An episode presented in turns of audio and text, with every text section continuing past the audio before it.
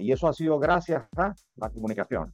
Porque si tú te quedas haciéndolo en tu finca solamente y no lo comunicas, realmente eh, otros productores no se van a enterar. Mixpad, en colaboración con Fundación ANEPIF, es una plataforma enfocada en compartir conocimiento y fundamentos de la tecnología de la carne, que sea accesible para la industria cárnica. En cada episodio, platicaremos con expertos en la industria acerca del manejo ante-mortem, producción, calidad e inocuidad de la carne, entre otros. Este podcast no sería posible sin el apoyo de nuestros patrocinadores. US Meat Export Federation. US Pork. Ultrasource, equipo e insumos para la industria cárnica y alimenticia. Hola campeones de la carne, bienvenidos a su plataforma de Meatspad versión en español.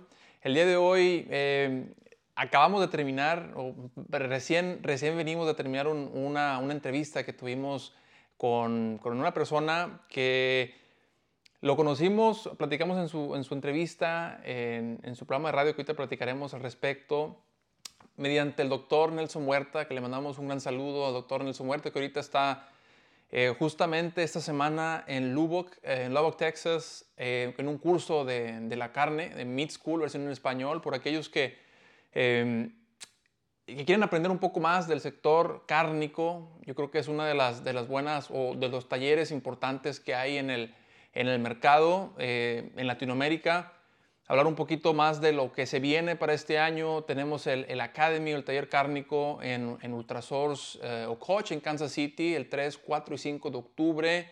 Recién terminamos el curso con nuestros amigos de la Fundación ANETIF, y USMIEF y USAPIC, que fue celebrado en Manhattan, Kansas, eh, este, la tercera semana de julio. Ya se están eh, pues, abriendo las inscripciones para el otro año, para aquellos que se quieran ir involucrando en este, en este taller. Y, bueno, yo creo que vamos a, vamos a comenzar. Le quisiera dar la bienvenida al señor Norberto Testa, de, bueno, que él es médico veterinario, comunicador para el sector agropecuario en el, en el radio, bueno, el programa de radio RPC, que justamente pues eh, va eh, no nada más en el, tema cárnico, pero en el tema agropecuario en general, hablándole a, ganaderos, procesadores de carne, a productores de, este bonito gremio, ¿no? Y, le damos la bienvenida al señor Testa por estar hoy con nosotros y como ya platicamos, ¿no? Ya recién grabamos eh, en su programa y, nos quedamos para, para, sacar un poquito y sacar un poquito de ese, de ese conocimiento en, comunicación que, que, con su experiencia, la verdad, queremos aprender de usted el día de hoy. Bienvenido.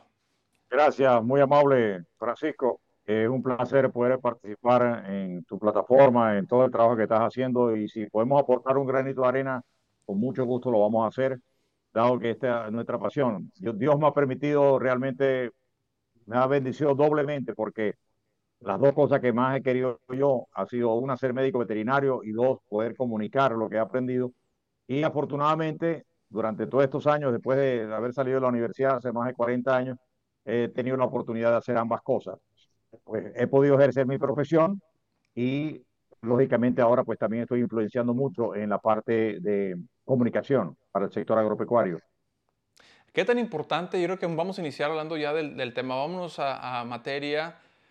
Eh, ¿Qué tan importante es la comunicación? Y no hablando nada más en, en, en Panamá, usted estuvo varios años en Venezuela, tiene amplia, amplia experiencia en el sector agropecuario. Eh, me llama mucho la atención que que hay, hay personas que a veces eh, pues son muy renuentes al tema de la comunicación y, yo creo que, que debemos hablar de esto, ¿no? Porque a veces el conocimiento se queda muchas veces en el, en el aula, se queda en el laboratorio, se queda en, en, el grupo de, de, investigadores y yo creo que es clave en poder, poder comunicar efectivamente a la industria con aquellos eh, retos, oportunidades que tienen actualmente el mercado. Yo creo que, que me gustaría empezar este episodio hablando de eso, ¿no? Porque, ¿Por qué es importante la comunicación desde su trinchera? ¿Cómo, cómo, cómo, cómo apalanca o cómo, cómo hace el approach para, para hablarle a esos ganaderos y tener esa comunidad que lo sigue, ¿no? Definitivamente. Y, y, entiendo tu planteamiento porque cuando yo regresé de Estados Unidos, después de haber vivido aproximadamente dos años en, en Texas, eh, regresé a Estados Unidos y empecé a trabajar por mi cuenta en, en, en la eh, en, en Venezuela, específicamente en el occidente venezolano, en el estado Zulia. Y eh, me acuerdo con, con mucho cariño que productores me decían, mire doctor, ¿cómo me va a decir usted a mí que con esa pajuela o pajilla va a dejar preñar a mis vacas? Yo prefiero soltarle a los toros. Y te digo, fueron anécdotas que las viví. Las viví porque la gente no podía entender, estoy hablando del año 80, 82, 81, 82, que simplemente yo abriera un termo, salía un poco de humo, ¿verdad? Sacaba de ahí algo que parecía un pitillito y lo metía en un sitio, le metía la mano a la vaca, pam, pam, y se miraba ese animal, y ese animal no necesitaba todo para quedar preñado, tan sencillo como es. Entonces, tuve que hacer un esfuerzo. Es más, una anécdota interesantísima fue que le dije a un ganadero que no me creía que eso fuera, pudiera ser, le dije, apártame unas novillas y por favor, este, eh, no le vayas a, a presentar todo. ¿Ok? Yo agarré las novillas, las chequeé, las sincronicé y obviamente pues haberlas sincronizado pues pude inseminarlas y preñar a la mayoría de ellas. Creo que una o dos saltaron solamente por preñar en esa primera, en esa primera eh, oportunidad. El hombre se convenció, dijo, caramba, sí, definitivamente puede preñar con esto que carga ahí en el termo a mis vacas. Porque simplemente hace 40 años atrás, 42 años atrás, sí, 35, 40 años, no había realmente el conocimiento de lo que era básicamente la inseminación artificial. Entonces hubo que hacer un trabajo de comunicación, de decirle a los productores, esto es factible, esto es posible. Lo que pasa es que no ha llegado esa tecnología todavía acá. Y trabajamos en aquel entonces, imagínate, con sexaje de semen, y después vinieron los otros cambios como transferencia de embriones, embryo transfer, tú sabes, todo eso es lo que realmente hoy en día son tan comunes en muchas de la ganadería. Y eso ha sido gracias a la comunicación. Porque si tú te quedas haciéndolo en tu finca solamente y no lo comunicas, realmente eh, otros productores no se van a enterar. A mí me contrataron en una oportunidad un productor porque fue a una feria y vio una cantidad de becerros bellísimos que le parecieron. Y preguntó, ¿quién, ¿de quién son estos becerros? Ah, no, estos son de, de eh, un centro de, de, de, ¿cómo se llama?, de investigación. Yo trabajé con el FONAYAP Fondo Nacional de Investigaciones Agropecuarias. Entonces yo producía becerros allá y los llevábamos a la feria. El ganadero vio esos becerros y preguntó, ¿de quién son esos becerros? Dijeron, del FONAYAP. Dice, sí, pero esto es una institución, sí, perfecto, pero no, que quién los, quién los, quién los produce, quién los hace, eh, quién está encargado, quién es el veterinario. Entonces dijeron el doctor Testa. Entonces me contrató y me dijo, mira, yo te pago lo que te está pagando este instituto, yo te doy estas mejoras, te doy vehículos, te doy gasolina, etcétera, me mejoró las condiciones hasta cierto punto que me fue muy apetecible y aparte de eso iba a trabajar mucho más cerca de, mi sitio de, de, mi, donde vivía, ¿verdad? Y, tomé y acepté esta invitación. Una finca inmensa, grande, me pusieron unas muy buenas condiciones para trabajar y empecé a trabajar allá. ¿Pero por qué? Porque pude demostrar con un producto lo que yo podía hacer a través de la inseminación artificial, que ha sido uno de mis pasiones. Entonces, de ahí adelante me di cuenta que hay que decirle a la gente lo que uno hace para poder convencerlos. Él se convenció porque vio los becerros esos. Si no los hubiera visto, pues obviamente no me hubiera hecho la invitación de que trabajara con él. ¿Me explico? Desde 1833, Ultrasource ha sido un proveedor confiable para la carne en México, Centro y Sudamérica. Provee equipo para el sacrificio, procesamiento y empaque de productos cárnicos y alimenticios. Claro, claro.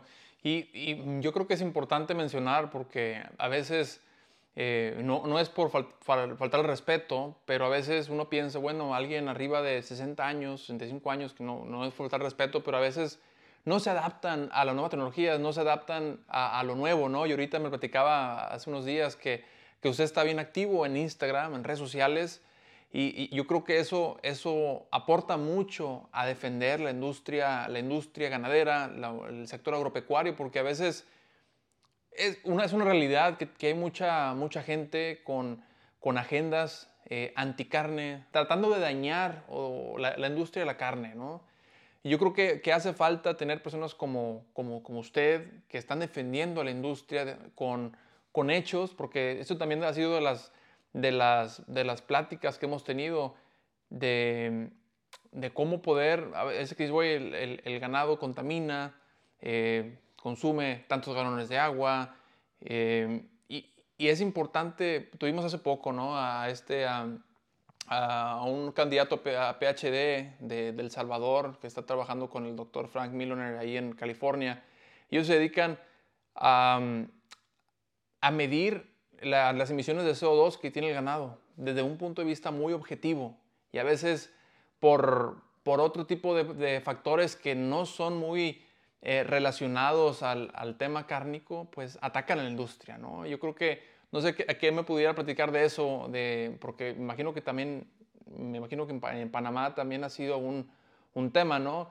Que vienen los veganos, que viene, que ya no quieren cierta parte de la población se dejan influenciar. Yo creo que eso es lo que me estaba, me estaba acordando, influenciar por gente que hace comentarios negativos en las redes sociales y porque le siguen 3, 4, 400 mil personas, pues la gente piensa que esa voz tiene un, pues eh, en, nuestra, en, nuestra, en nuestra comunidad pues sabemos que, que, pues que esa voz no, no, tiene un fundamento técnico para decir algo negativo hacia eso, ¿no? Sin, no sé si me estoy, a lo mejor me, fui un poquito a la tangente, pero, pero a eso voy, ¿no? Sí, no, eh, tienes razón y mira que has tocado un punto interesante para mí en estos momentos, porque después de más de 42, 45 años, casi ya graduado de médico veterinario, haber trabajado muchos años en el sector agropecuario, etcétera, eh, han llegado a las redes y entonces, eh, por insistencia de algunos amigos, colegas,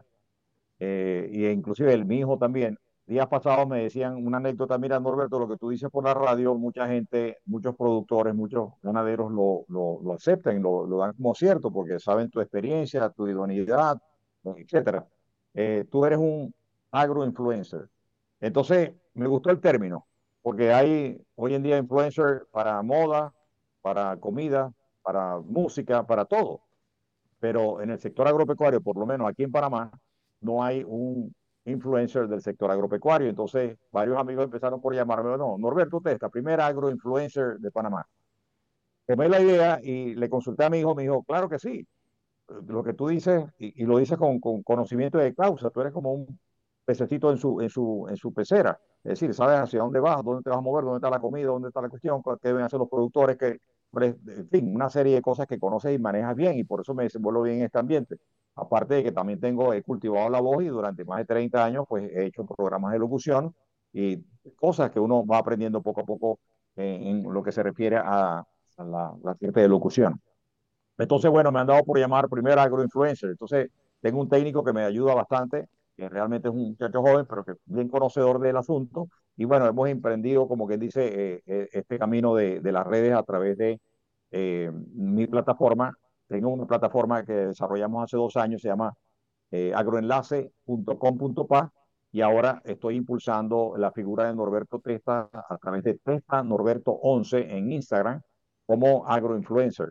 Entonces, eso pues me da un valor relativo porque una cosa me apoya a la otra y la plataforma, que es una plataforma de comercialización, básicamente, donde tú puedes entrar, cualquier ganadero puede entrar, no solamente en Panamá, en cualquier sitio, en Centroamérica, pudiera, para poner el caso, entrar a, a, su computadora o a su celular y agroenlace.com.pa y automáticamente le va a aparecer una plataforma de compra-venta en el sector agropecuario, exclusivamente de compra y venta para el sector agropecuario. No queremos vender ni ofrecer nada que no sea del sector agropecuario. Entonces, eso unido al hecho de eh, estar ahora también en las redes, en Instagram, a través de mi cuenta, Testa Norberto 11, y tener el programa ya de 14 años acá en esta emisora, llamado Productores y Consumidores, pues me da, pues, unir eso, me da, creo que da una fuerza importante para orientar a los productores hacia donde nos interesa y decir la verdad de las cosas. Sí, aquí estaba viendo eh, la página agroenlace.com.app. Exacto. Y, y, eso es, esa, esa página es eh, primordialmente comercializando en el sector agropecuario en Panamá, ¿correcto? ¿O si también va a otros países? Correcto. No, pero puede, puede, pueden, porque hay personas que vienen a Panamá, por ejemplo, ahí está viniendo una gran cantidad de personas, eh, pues por situaciones de diferentes países, por ejemplo en Colombia, últimamente se ha notado acá que han venido muchos productores de Colombia a Panamá a ver la posibilidad a lo mejor de comprar una finca. Entonces tú te metes ahí en finca y dices, mira, en fin, una parte avícola y ves una finca que están ofreciendo y tal, bueno, pero si tú reclamas esa, pues tú llamas directamente a la persona que está contactada ahí porque te da el nombre, una de las cosas que pedimos es que pongan número de contacto y persona de contacto, de manera tal que tú puedes acceder directamente a ellos y por lo pronto esa, esa plataforma es gratuita para los usuarios, no así para los, para los patrocinadores, que también están un poquito más abajo ahí en la parte que estás viendo. Sí.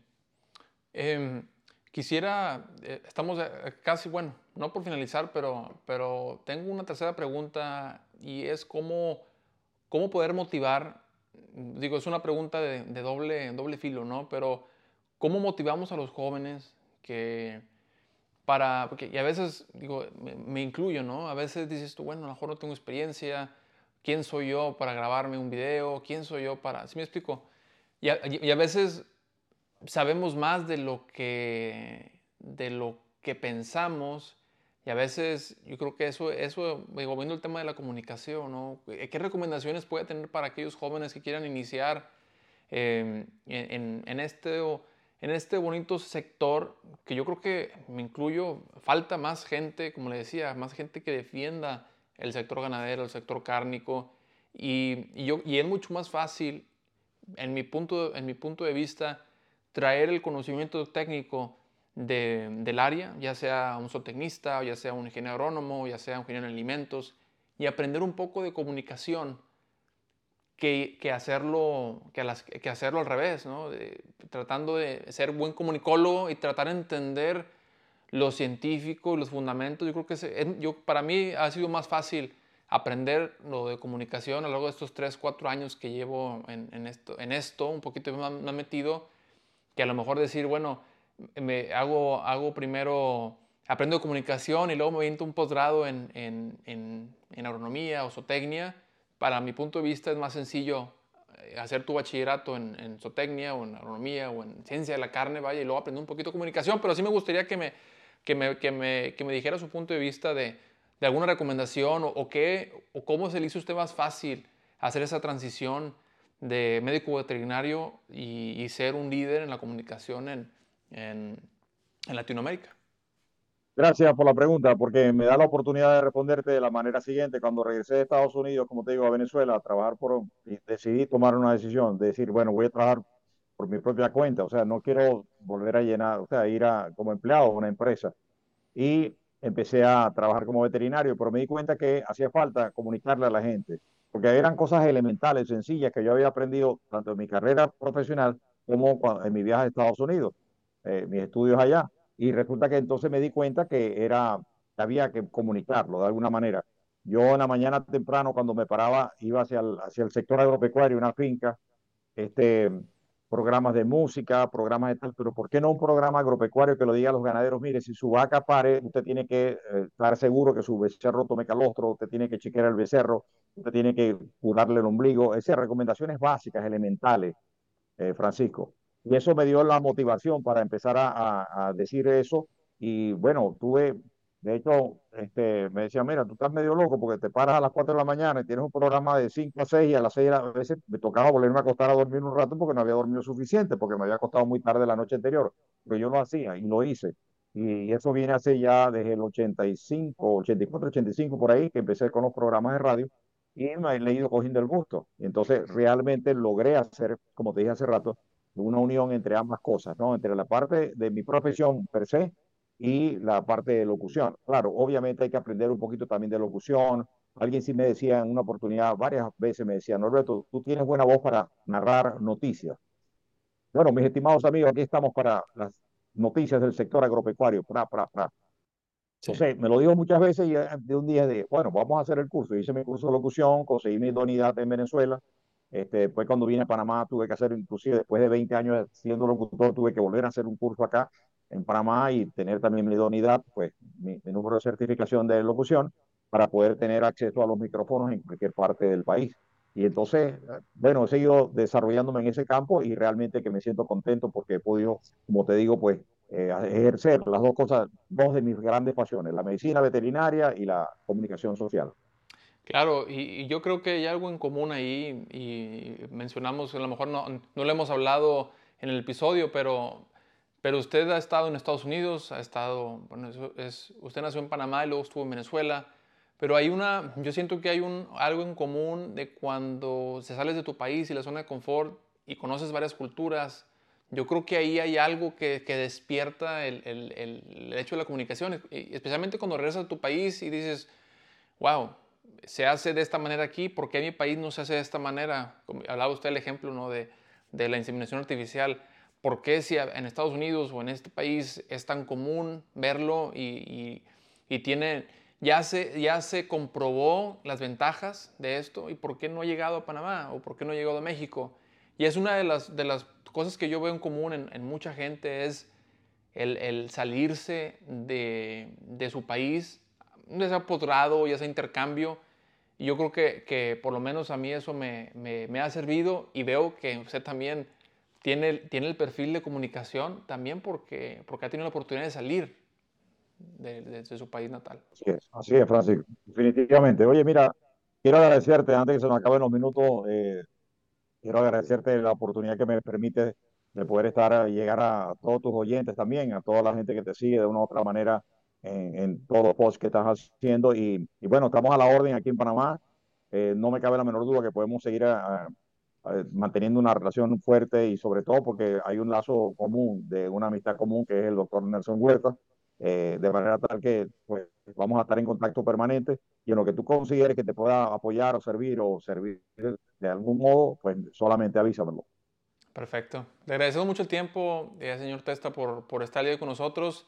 Seguimos, eh, pues eh, continuamos con, con, este, con este programa el día de hoy. Vamos a pasar un segmento de la entrevista también más adelante, el segmento que, que hicimos en, en pues, eh, esta mañana con, con, con usted en, en, RPC Radio. Agradecemos a todos los oyentes que nos están escuchando y de nuevo, señor Testa, le agradecemos su tiempo.